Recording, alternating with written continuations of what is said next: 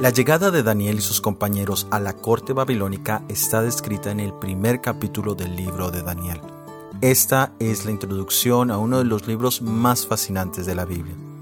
Hoy haremos una comparación entre este capítulo y la primera parte del primer mensaje angélico de Apocalipsis 14. Somos Oscar y Magnolia, bienvenidos al análisis bíblico, comencemos.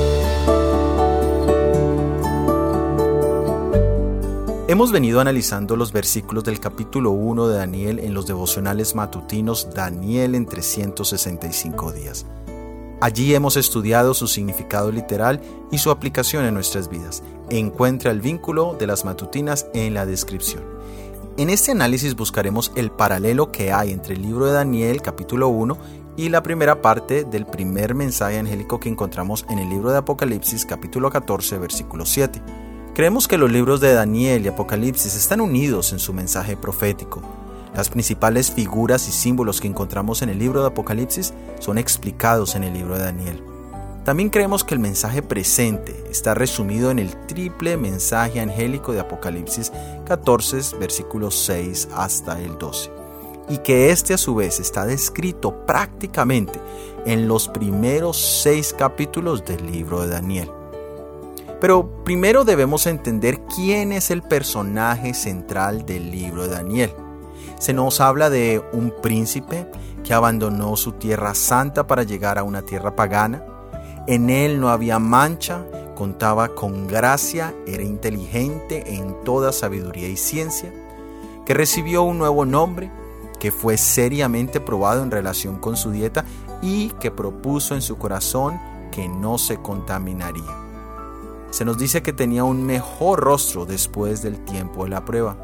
Se nos dice que Dios le dio entendimiento en visiones y sueños y que una vez que se presentó delante del rey no hubo nadie como él, pues fue hallado diez veces mejores que todos los sabios y astrólogos.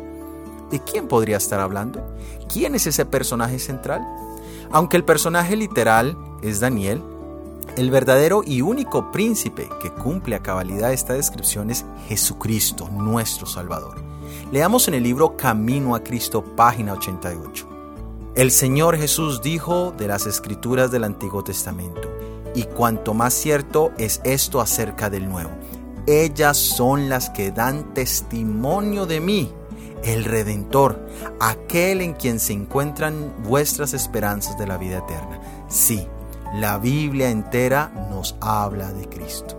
Leamos el primer mensaje angélico en el libro de Apocalipsis capítulo 14 versículo 7. Diciendo a gran voz, temed a Dios y dadle gloria, porque la hora de su juicio ha llegado, y adorad a aquel que hizo el cielo y la tierra, el mar y las fuentes de las aguas. Los primeros elementos que analizaremos son temed a Dios y dadle gloria. Primero, temed a Dios.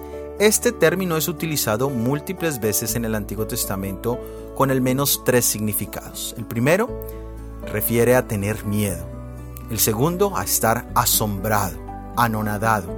Y el tercero habla de reverencia, de honrar y respetar. Nos gustaría leer el pasaje de Éxodo capítulo 20, versículo 20, que nos dará una comparación y un contraste de la primera y la tercera definición. Y dice, y Moisés respondió al pueblo, No temáis, porque para probaros vino Dios, y para que su temor esté delante de vosotros, para que no pequéis. Aquí encontramos dos de las tres definiciones de la palabra temor. No es meramente un miedo o terror físico hacia Dios el que necesitamos experimentar, sino una reverencia o respeto que se verá manifestado en una obediencia motivada por amor. Por supuesto, este balance es un don divino, ya que nosotros tenemos la tendencia de irnos a los extremos. Por un lado podemos pensar que solo podemos pensar en Dios con miedo, con terror. O por el otro lado, que Dios es un Dios de amor y que no hay consecuencias a nuestras malas acciones. El segundo término que vamos a analizar es dadle gloria. Debemos comprender cuál es la gloria de Dios. Cuando Moisés dijo a Dios, muéstrame tu gloria, La respuesta fue que Dios proclamaría el nombre del Señor. Entonces Dios le reveló a Moisés su carácter. En resumen, la gloria de Dios es su nombre, que a su vez es un reflejo o una descripción de su carácter. Dios, al pedirnos que le demos gloria, está pidiendo una gran reforma de nuestra vida.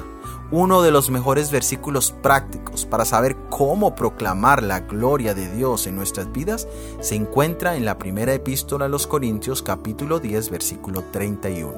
Si pues coméis o bebéis o hacéis otra cosa, hacedlo todo para la gloria de Dios.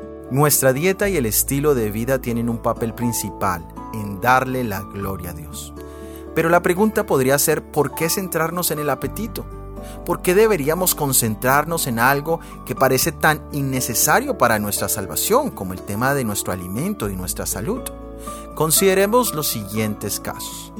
Encontramos que Adán y Eva perdieron su hogar por el apetito en el jardín del Edén. Los hijos de Israel fueron, en parte, destruidos debido a su apetito pervertido, y eso lo encontramos en el libro de Números capítulo 11 versículos 1 hasta el 9. Y luego, Después de quejarse tanto, Dios finalmente les dio lo que querían en los versículos 31 al 33. También encontramos que la primera tentación de Jesús en el desierto fue con respecto al apetito.